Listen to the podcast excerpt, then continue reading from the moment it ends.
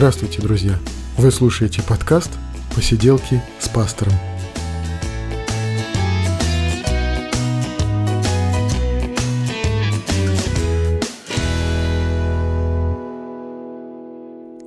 Тридцать первый выпуск посиделок, и мы говорим о жизни, о том, что нас интересует, о том, что с нами происходит. Мы говорим об увлечениях, и мы говорим о христианстве, о его истории, мы говорим о священном писании. И вот сегодня – очень хочется и давненько хочется поговорить еще раз о семейной жизни. Тем более сегодня это обусловлено еще и в том числе э, годовщиной ровно 21 год назад мы с Ларисочкой расписались. Э, на следующий день было венчание в церкви, и вот мы уже 21 год как семья. Можно много чего говорить о семейной жизни, есть много различных тем, касающихся семьи, но почему-то сегодня именно мне хочется поговорить о конфликтах о том, как мы ссоримся и как мы улаживаем все это. А, есть ли возможность такая конфликтов в семейной жизни? Я думаю, что за 21 год э, всяко бывало. И сегодня мы поговорим о семье, мы поговорим о конфликтах. Но сначала э, и перед этим э, еще несколько слов о радио «Новая жизнь». Поехали.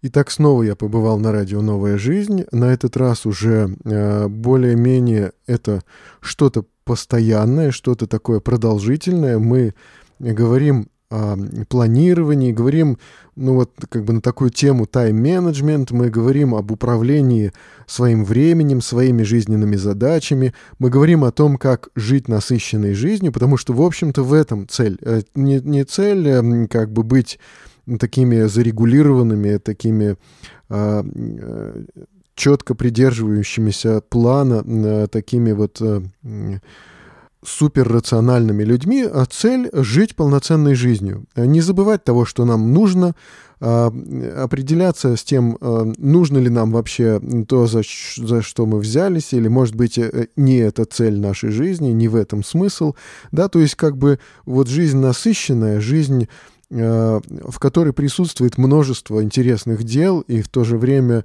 э, жизнь — это не только дела и не только планирование, поэтому вот мы говорим обо всем этом. Сначала мы говорили первые таких два уже, два, две таких встречи в рамках э, уже программы «Хочу все успевать» или «Хочу все успеть».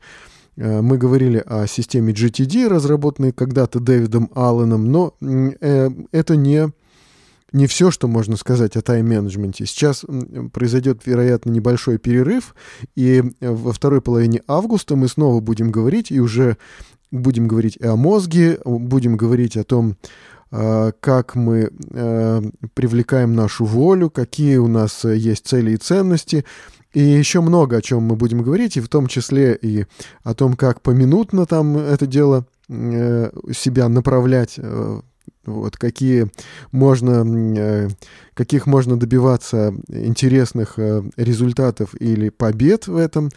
Это все интересно, и там есть много о чем поговорить. И я для себя увидел, когда готовился уже ко второй вот такой передаче, э, «Дел много, а я один», часть вторая, я для себя понял вот какую вещь, что должно быть в этой передаче что-то, о чем э, человек мог бы сказать, вот я не зря потратил свое время для того, чтобы э, послушать эту передачу. Я не напрасно ее слушал, да, и вот э, я уверен, что в этой передаче что-то такое было, даже если слушатель не будет применять в своей жизни систему GTD, и, в общем-то, я не ставил своей целью, чтобы люди обязательно вот применяли эту систему.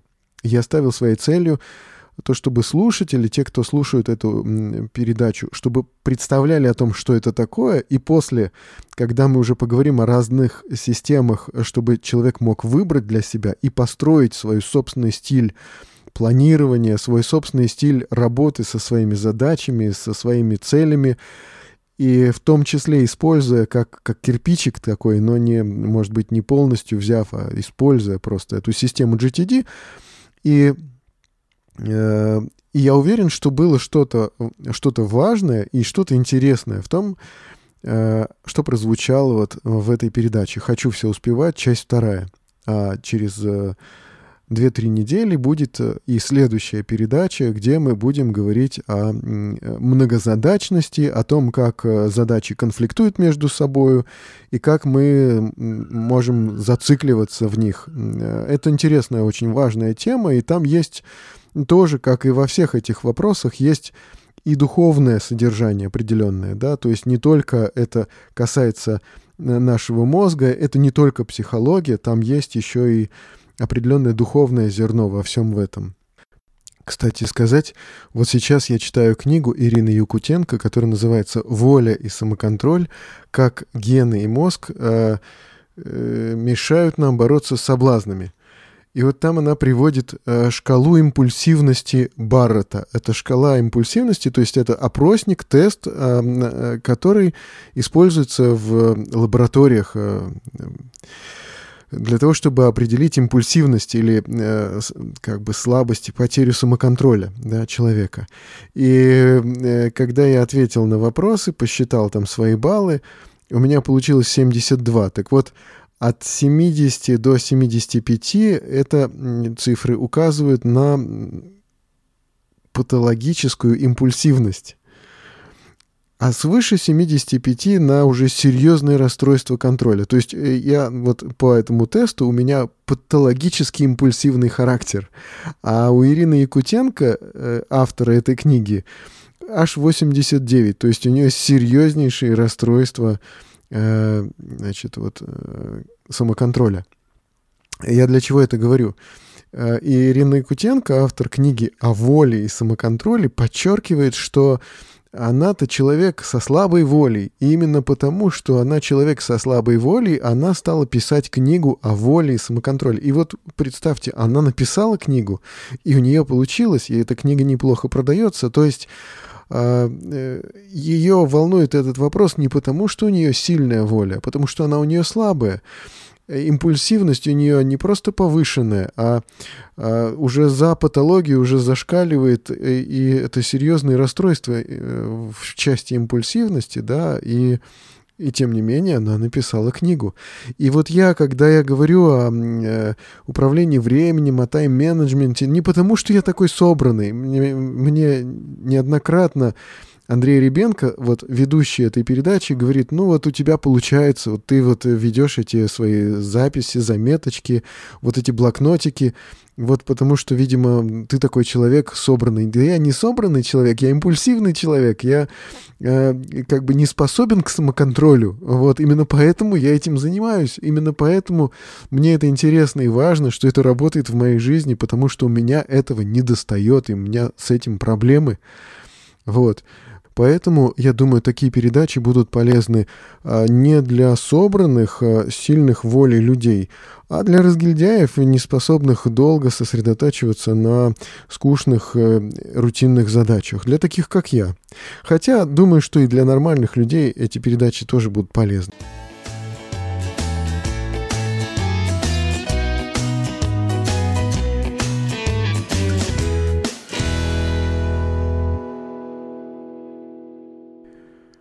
Итак, теперь хочется перейти к теме сегодняшнего подкаста и поговорить о семейной жизни, и поговорить о том, как мы ссоримся. Как же мы ссоримся? Да, я э, могу сказать, что друзья наши, которые знают нас достаточно хорошо и достаточно давно, некоторые из них удивляются тому, что мы ссоримся, потому что как же, как же можно 21 год мы называем друг друга всякими ласковыми словами, неужели мы все-таки ссоримся, да, а другие э, наши друзья удивляются, неужели вы все-таки так и не, не поссорились толком за эти 21 год, да, потому что действительно э, вот таких серьезных ссор, каких-то конфликтов или там э, каких-то долгих обид у нас не было в нашей жизни. Э, вот. Мы как-то обходились, Бог милостив, мы как-то обходились. И да, вдобавок ну, действительно, э, никто из нас не ходит с синяками после таких конфликтов, да, э, это тоже, тоже факт. Но если по-серьезному, то, конечно, поскольку два живых человека находятся вместе достаточно долгое время, э, конечно, и какие-то недопонимания, какие-то конфликты, они просто неизбежны. И, может быть, даже э, есть смысл, э, когда люди еще готовятся только к семейной жизни, чтобы люди задумывались о том, а, что будет, когда вот мы будем не согласны друг с другом, если мы всерьез будем не согласны с друг, друг с другом, если это будет как-то значимо, важно для нас, как мы будем решать эту ситуацию, как мы из нее будем выходить. А если мы поссоримся, то что будет с нами? Э, вот когда люди заранее об этом думают, вообще как бы, потому что, потому что к, та, к таким ситуациям лучше быть готовым заранее.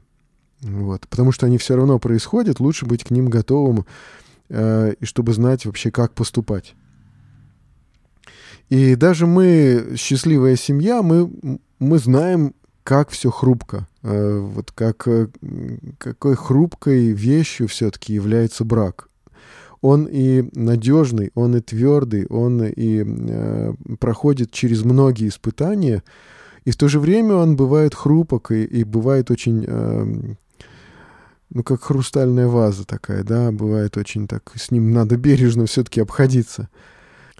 Наши конфликты полноценными ссорами не назовешь. Это действительно скорее именно конфликты, недопонимание, несогласие какое-то, которое мы выражаем иногда, ну, достаточно бурно, но все-таки в этом есть какие-то пределы и, э, да, какие-то какие правила в этом все-таки остаются. Вот. И если бы, например, женщина, выходя замуж, э, полностью теряла э, какие-то свои права, э, да, становилась бы полностью послушна своему мужу, да, и как э, в Священном Писании написано, что жена да боится своего мужа, да, то если бы это бы использовалось или исполнялось на там 100% и действительно жены вот э, находились бы в таком полном послушании, э, может быть, конфликтов бы не было, но семейная жизнь оказалась бы э, пресной, и э, я бы сказал, что, скорее всего, это было бы такой формы определенной э, эмоционального насилия, вообще говоря, над э, супругой, над женой. То есть она могла бы оказаться в семейной жизни вот, такая полностью послушная, да, не имеющая каких-то своих взглядов и разделяющая полностью Э, мнение своего мужа, и иногда приводится э, в христианстве как такой пример очень важный такой, что вот, мол, Сара называла своего мужа господином, э, в Библии упоминается в Ветхом Завете такая ситуация. И вот как такой образец для всех современных жен, и я скажу, это невозможно сейчас. Точнее, это возможно, но до определенных пределов, то есть не до утраты собственной личности, не до утраты голоса. Потому что э, зачастую, э, когда мужчина готовится в, к вступлению в брак, он иногда так и представляет себе, что он теперь господин, и жена, она будет исполнять его волю и будет полностью разделять его мысли, его взгляды, но это не происходит автоматом и не происходит вот в абсолютной мере. Это происходит постепенно, последовательно. Это очень сильно зависит от э, способности мужчины донести вообще свою точку зрения. У нас, например, э, бывало так, что э, иногда я чего-то требую, да, на чем-то настаиваю, но при этом не умею объяснить. А вот для Ларисы, например, очень важно, чтобы я подробно и э, как-то логично объяснил свою позицию, и тогда она готова ее принять. А если без объяснений, то она на это не соглашалась. Я говорил, ну как же, ну это из, из, из моего опыта уже. Да какой у меня там был опыт тогда, когда мне было там 24-25 лет? Ну как же там, вот я же муж, да, и потому нужно так. Э, но этого было недостаточно. Я должен был зачастую сам осмыслить вот свою точку зрения, объяснить ее и донести до Ларисочки, и тогда все вполне, вполне было нормально. Она могла услышать, понять и принять ее, но надо было вести переговоры, надо было объясняться. Итак, э, прежде всего, я далеко не вправе все абсолютно вопросы решать за свою жену. У нее есть собственный голос, собственное мнение, и это никто не отменял. Есть ли ей семечки? Э, ходить ли на каблуках, э, красить ли волосы, э, использовать ли косметику и какую. В очень во многих вопросах я выражаю свою, свое понимание. Очень на многих вопросах я настаиваю – и все-таки не требую вот так вот, э, чтобы э, моя точка зрения, мой, мое мнение было принято безапелляционно, без э, каких-то рассуждений. Все-таки, продолжая настаивать, я дохожу до каких-то пределов и понимаю, что вот дальше решать все-таки жене. Все эти вопросы обсуждаются, а, но решение остается за ней. То есть я не вламываюсь на личное пространство. Это личное пространство остается. И вот знаете, я увидел, что на некоторых э, вопросах я настаивал, и э, я пытался их как-то продвигать, э, и потом через много лет только Лариса принимала мою точку зрения. Оказывается, что мы можем чего-то требовать, да, и а, это произойдет, э, и э, жена примет, но это может быть не сразу. И мог, могут пройти годы, пока она созреет и согласится с этим. И вот, ну, не, не надо в этот момент ломать, и не надо э, конфликтовать, может быть. Э, надо отложить, может быть, и ждать, когда все это действительно уладится как-то само собой.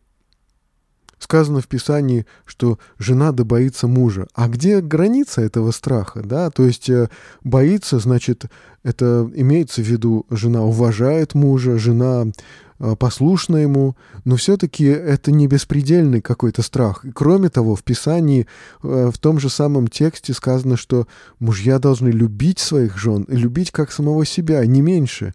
И тогда вот как бы, если это э, двунаправленный текст, э, и он относится и к мужьям, и к женам, и когда это работает в жизни мужа, то это будет работать и в жизни жены. У меня есть обязательное правило – не пренебрегать и не отталкивать. Вот это и по отношению к детям, и по отношению к Ларисочке, это как просто обязательная максима. Не пренебрегать и не отталкивать. Да? То есть э, я, может быть, очень эм, плохой массовик-затейник и мало и плохо играл со своими детьми. Но я понимал, что когда ребенок ко мне приходит, я не смею его оттолкнуть, да, я как бы должен с ним э, провести время столько, сколько ему надо для этого. И вот не пренебрегать и не отталкивать, это должно быть просто вот э, алмазным резцом выгравировано вот внутри нашей черепной коробки. То есть, чтобы это было просто вот обязательно в, в нашем внутреннем таком взгляде. Не пренебрегать и не отталкивать. Это очень важно еще. У нас в семье нет обязанностей. То есть мы не можем сказать, вот помой пол, потому что ты обязан его помыть, да, или это потому что это твоя обязанность. Мы вот как-то э, обходимся без этого. Мы стараемся каждый делать то, что каждый может. И мы просим друг друга, мы просим, ну, там, что-то убрать, э, что-то сделать по квартире, э, или мы просим друг друга, но это не является нашими обязанностями, это наш свободный выбор. И вот если происходит конфликт, для нас очень важно не унижать и не обижать. А для нас очень важно помочь своему оппоненту сохранить свое лицо.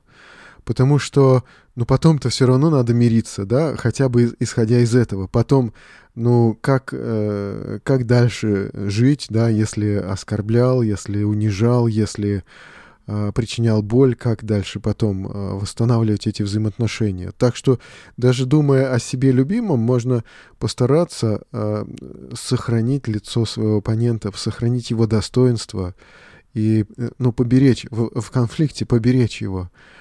Очень важно э, понимать и, и подумать, вообще задуматься, а чего я хочу, собственно. Хочу ли я добиться, чтобы мы все-таки сделали так, как это мне хочется, да? Или хочу я поддержать свой авторитет как главы семьи? Или я хочу показать э, своей жене, что она не права?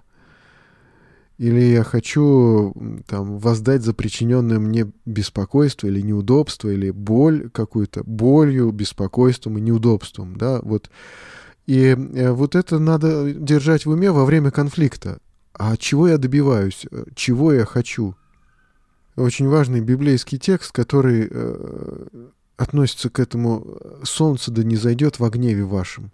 И его понимают двояко, и мне кажется, что оба понимания важны и верны. И, с одной стороны, действительно, э, не должен наступить вечер, не должна наступить ночь, э, пока длится этот конфликт, да, он должен быть улажен до ночи, ну, вам вместе лечь в одну постель потом, да.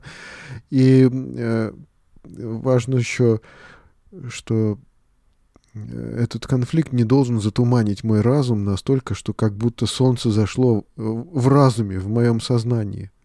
Не потерять самообладание, вот так вот. Потому что иногда, когда я на кого-то ругаюсь, как-то вот гневаюсь, иногда я чувствую, что в этот момент я просто э, себе даю возможность отпустить тормоза. Вот я считаю себя вправе э, отпустить тормоза, и уже понесло, поехало. Да, ну это, это решение же я как-то принимаю для себя, что я вот сейчас вот э, вправе это сделать. Ну, если я принимаю такое решение, значит, я должен иметь возможность принять решение не отпускать тормоза, да, а сохранить самообладание. И такое должно быть возможно для меня в конфликте. И вот, допустим, я все-таки хочу сделать так, а, чтобы мы сделали, как я решил. Вот мы когда только въехали в новую квартиру, и э, у меня был небольшой отпуск, мы собирали мебель, которую смогли купить, и потом э, все-таки смогли приобрести кухню. Это было дорого, но мы искали наиболее бюджетный вариант. Мы нашли такую кухню, которая э, вдоль двух стен располагаются шкафы. И, э, конечно, мы старались сэкономить. И до конца стены шкафы не доходят.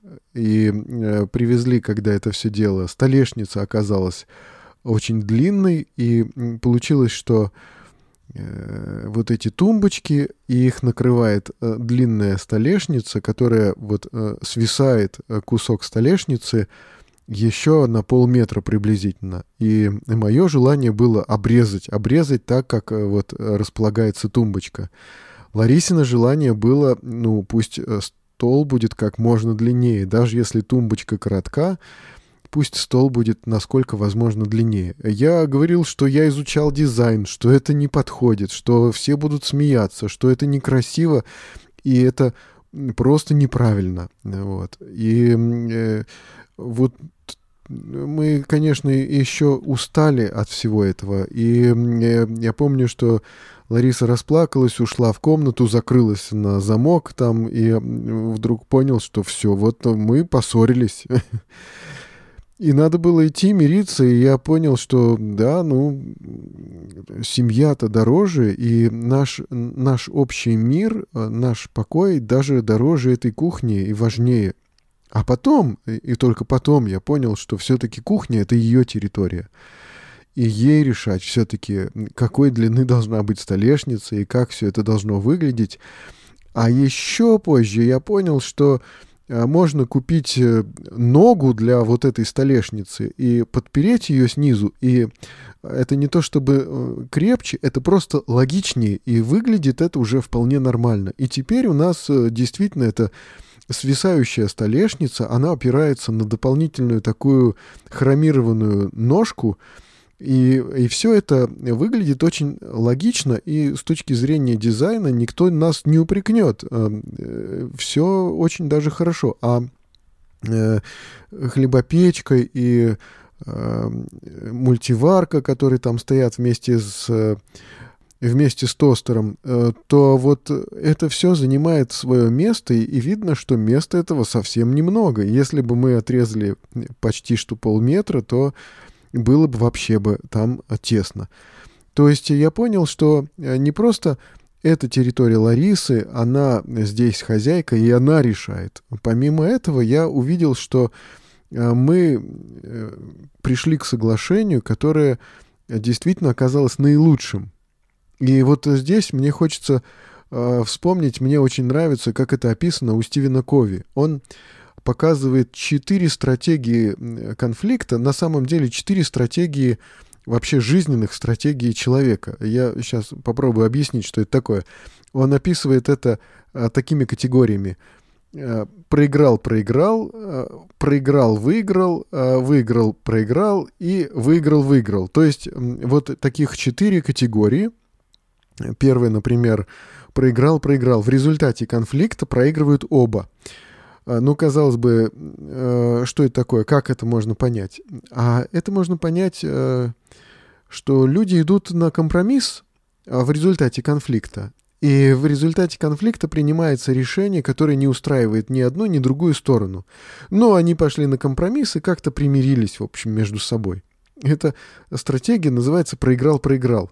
Человек э, приходит э, к конфликту, уже имея внутри себя такую стратегию. И он уже, э, начиная конфликт, начиная какой-то спор, он уже внутри себя понимает, что он доведет дело до компромисса, и тогда мы примиримся, и тогда мы как бы вот э, каждый уступит, и мы к чему-то придем, к миру к какому-то придем. Но это проигрышная стратегия. Проигрывают оба. Стратегия проиграл-выиграл или выиграл-проиграл. Э, это то есть э, или стратегия победителя, то есть человек, который идет в конфликт побеждать, и он понимает, что во что бы то ни стало, я докажу свою точку зрения, я настаю на ней, я буду требовать э, выполнения именно так, как по-моему, и э, буду побеждать. Да? Другая стратегия — это стратегия про проигравшего. Человек идет уже э, в конфликт, в спор, как проигравший человек. И он готов к этому проигрышу, он готов к компромиссу со своей стороны, и э, он защищается и спорит лишь только, ну, как бы для порядка, чтобы не сдаться сразу. Вот. И та, и другая стратегия также не слишком хороши. Самая правильная и самая лучшая стратегия — это выиграл-выиграл. То есть, когда люди ищут выигрыша в конфликте для обоих сторон. Когда люди спорят и ищут э, э, оптимального для двух сторон решения. И вот это вот, э, вот это цен, ценное, ценное такое свойство характера человека. Я, может быть, я спорю, может быть, я доказываю свою точку зрения, но не только для того, чтобы мне было лучше. Я хочу, чтобы нам обоим было лучше, да, и я буду э, искать вот этого лучшего, да, я не просто пришел с готовой точки зрения, я готов ее менять, я готов ее пересматривать, я готов э, на многое соглашаться для того, чтобы лучше было нам обоим, и для того, чтобы и твое мнение было учтено. И я готов э, спорить и соглашаться, и э, искать этот, этот, этот, это лучшее решение, и помочь и тебе его найти. Лучшее для нас обоих. И тут получается, что конфликт, он превращается в сотрудничество. И сотрудничество, и поиск лучшего решения должен стать такой целью. И вот Стивен Кови в своей книге «Семь навыков э, там, какого-то успешного, что ли, человека», он э, показывает, что любой конфликт можно перевести именно вот в эту стратегию, именно э, в, как бы с этой целью вести любой спор, чтобы выиграли обе стороны, да, ну тогда а твой оппонент должен стать твоим сотрудником, и тогда его необходимо уважать, его мнение ценить и, в общем-то, искать не только своей пользы, но и пользы своего оппонента. Каждый человек хочет сказать в конфликте последнее слово, последнее завершающее авторитетное слово. А, и я замечал, я обращал внимание на такие конфликты. К счастью, наши конфликты такими в большинстве случаев не были. Но я смотрю на такие конфликты и вижу, что они вообще никак не заканчиваются. Они доводятся до полного изнеможения или до э, такой победы уже, когда танцы на костях, не знаю, когда уже э, противник уже уничтожен полностью, да, и хочется спросить, что должно стать э, целью или э, какой результат можно посчитать завершением конфликта, да? То есть, если мы э, хотим сказать последнее слово, ну, наш оппонент, он тоже хочет сказать последнее слово, да, и этот спор ведется по кругу, и даже это вот спиралевидное такое что-то, что повторяется, а чаще всего аргументы повторяются из раза в раз разными словами, а зачастую даже одни и те же слова, одни и те же аргументы повторяются одними же и теми же словами, и вот это вот ужасно. Лучше замолчать и попробовать вернуться к вопросу после отдыха спокойно и рационально. лучше, лучше обсудить это все на какую-то трезвую голову, более спокойно, более взвешенно. Лучше договориться, слушай, давай помолчим, давай остановимся, э, не, не произнося вот этого, э, ну, как бы еще раз, в очередной 150 раз тот же самый аргумент, да, ну, каждый высказался. Я не люблю повторять. Я э, стараюсь, чтобы не повторяться, стараюсь высказать полностью свою точку зрения, объяснить ее и когда-то на чем-то остановиться. Вот. Это не значит, что я э, сложил руки и отказался от спора. Это значит, что я э, не собираюсь повторять одно и то же, повышать голос, орать. Да? Давай обсудим спокойно. Конечно, не всегда так получается. Конечно, не всегда получается совершенно рационально и совершенно с холодным разумом да, подходить к тем вопросам, которые действительно нас беспокоят, действительно нас волнуют. Но не обсуждая, невозможно ничего, ничего решить правильно, невозможно, не обсуждая, спорить, а, это значит просто а, проявлять насилие совершать насилие над своим оппонентом. Да? А вот это в семейной жизни-то и нехорошо. Вот это семейную жизнь-то как раз и ломает, и э, ставит под очень большой вопрос, под очень большой удар. Поэтому в любом конфликте важно помнить, я все-таки люблю этого человека, да, и э, иногда я видел, как другие люди умеют это сказать, э, когда в каком-то споре, в каком-то конфликте человек вдруг говорит, как я тебя люблю, да, и тут уже кажется, ну, спорить уже на, на тех же самых нотах, на, э, в, том же самом, в той же самой тональности уже кажется невозможно, да, э, можно уже перейти к более спокойному, более осмысленному какому-то обсуждению ситуации.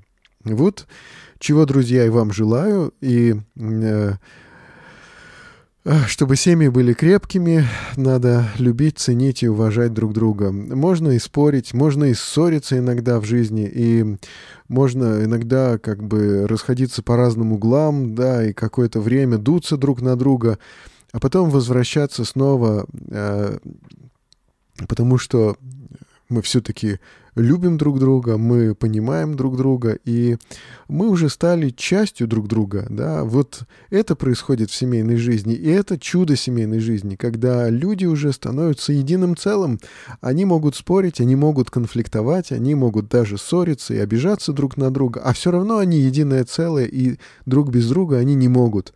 И вот тогда очень важно научиться друг друга еще и принимать, еще и искать друг для друга лучшего и делать это вместе. Итак, на этом мне хочется сегодняшний подкаст завершить. Это был 31 выпуск. Э, я Евгений Кайдалов и пожелаю вам, друзья, крепких, э, наполненных любовью семей, э, добрых, глубоких и жизнерадостных взаимоотношений. Читайте Библию, друзья. До следующих встреч.